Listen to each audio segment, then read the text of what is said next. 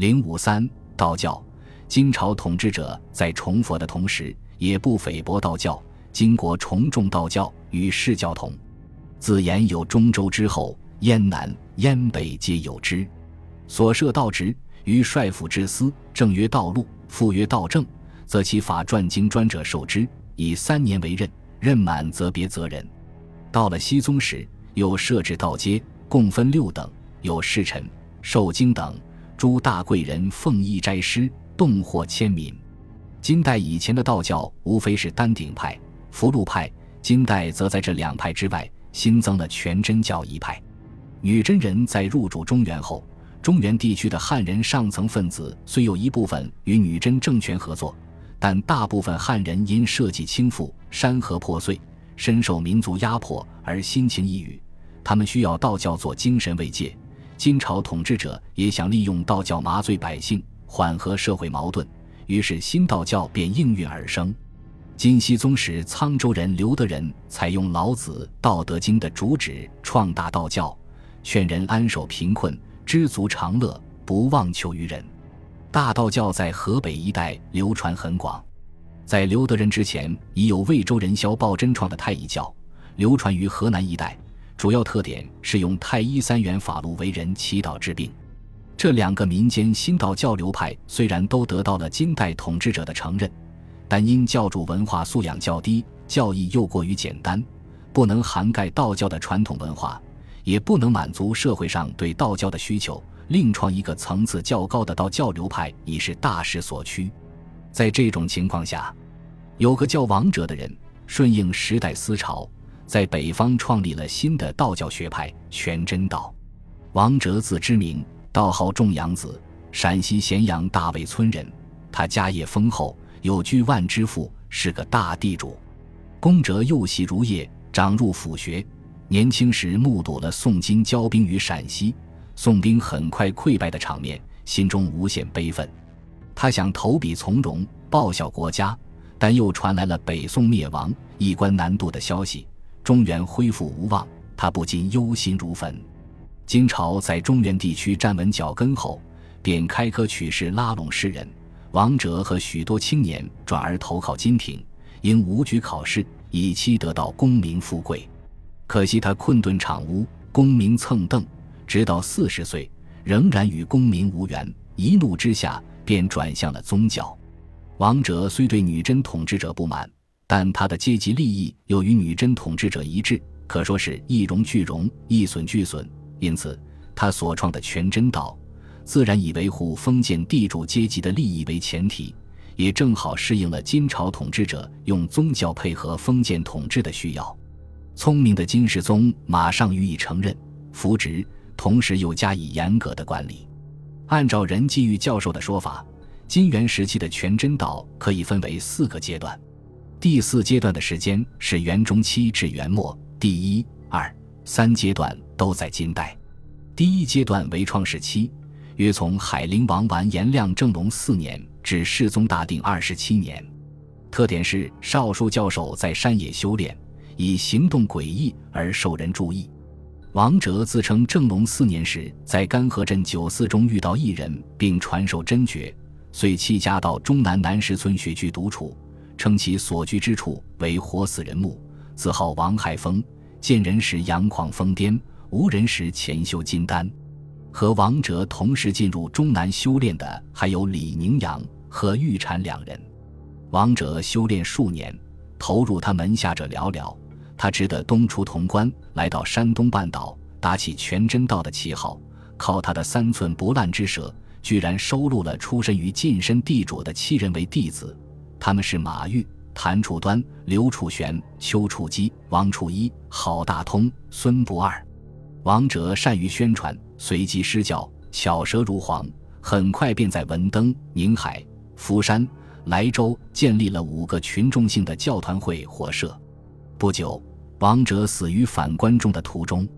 他传教时间虽短，但在理论和组织上都为全真道的发展打下了基础。王哲末后。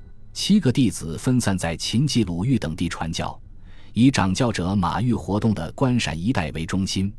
由于他们那时还未与金朝统治者结上关系，金廷恐怕百姓利用宗教作乱，一度禁止宗教活动，并将道士遣送还乡。马玉也被从关中赶回山东老家。第二阶段为发展期，约从大定二十七年至宣宗兴定二年。这一时期，刘楚玄、丘处机先后掌教，以山东半岛为活动中心，力争得到金朝统治者的承认与扶植，进而建立稳固的宗教活动基地。适逢世宗皇帝因淫欲过度而身体羸弱，需要讲求保养之术。于是，王哲的弟子王初义得以被召至京，世宗亲自询问养生之道。接着又召丘处机进京，命他在万宁宫之西搭安居住，以便时时垂询。又让他主持万春节教事。隔了不久，世宗再召王处一，但当王处一抵京时，世宗已魂归道山。继任者张宗令王处一为世宗设教其名府。皇帝一再召见全真道士。使全真道声誉大噪，吸收了许多信徒。张宗登位伊始，见全真道迅速发展，恐怕聚众声势不利于朝廷，为防患于未然。于明昌元年十一月，以惑众乱民，尽罢全真及五行毗卢。明昌二年，又进以太乙浑元收卢司兼安使者。其实，张宗此举完全是多虑。全真道维护金朝统治是其宗旨。不可能利用宗教活动反对金朝。相反，在缓和社会矛盾、阶级矛盾方面，全真道有不可替代的作用。金朝有识之士早就看出了这一点，因此纷纷向张宗上奏，请求解除禁令。张宗马上准奏，收回了成命。此后，全真道再未遭到过禁止。成安年间，金朝与蒙古战事正阴，因财政拮据，曾出手官俄、度牒。大师号，子义已渡难关，全真道乘机购买了不少度牒。张宗还两次召见王处一，让他参加在亳州太清观为其寺而举行的普天大教。丘处机也曾应山东地方官之邀，招降杨安、耿京领导的起义军，但未奏效。第三阶段是鼎盛期，时间从宣宗兴定三年至今末。自从宣宗把都城从中都迁至汴京后，蒙古兵又跟踪而至，金朝同时与宋蒙交恶，而后宋蒙又联袂攻金，中原百姓饱受兵险之苦，辗转沟壑，颠沛流离，幻想有朝一日能脱离苦海，于是纷纷加入全真道。丘处机等没有料到，动荡不安的社会反而为全真道的发展提供了契机。由于全真道拥有众多的信徒，蒙古、金、南宋都先后争取该道为其服务。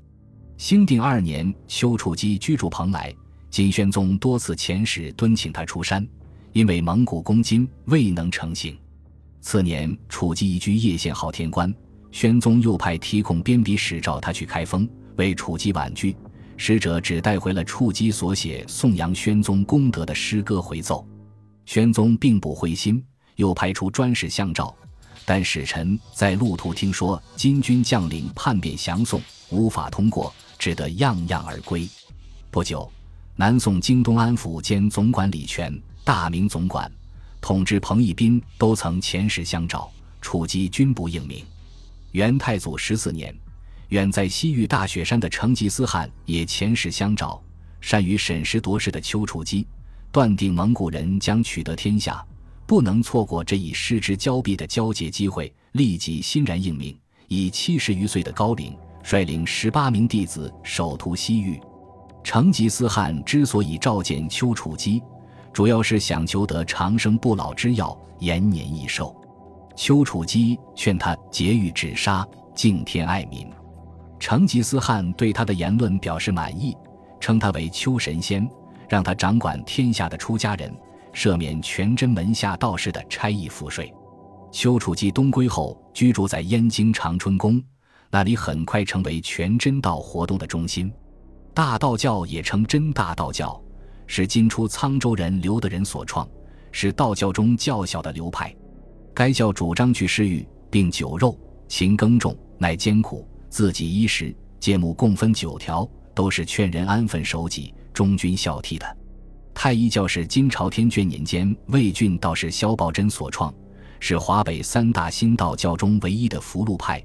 太一盖取元气混沦，太极剖判，治理纯一之意也。以福禄其壤、驱神弄鬼来愚弄百姓，鼓吹该教专以堵人伦，亦是较为根本。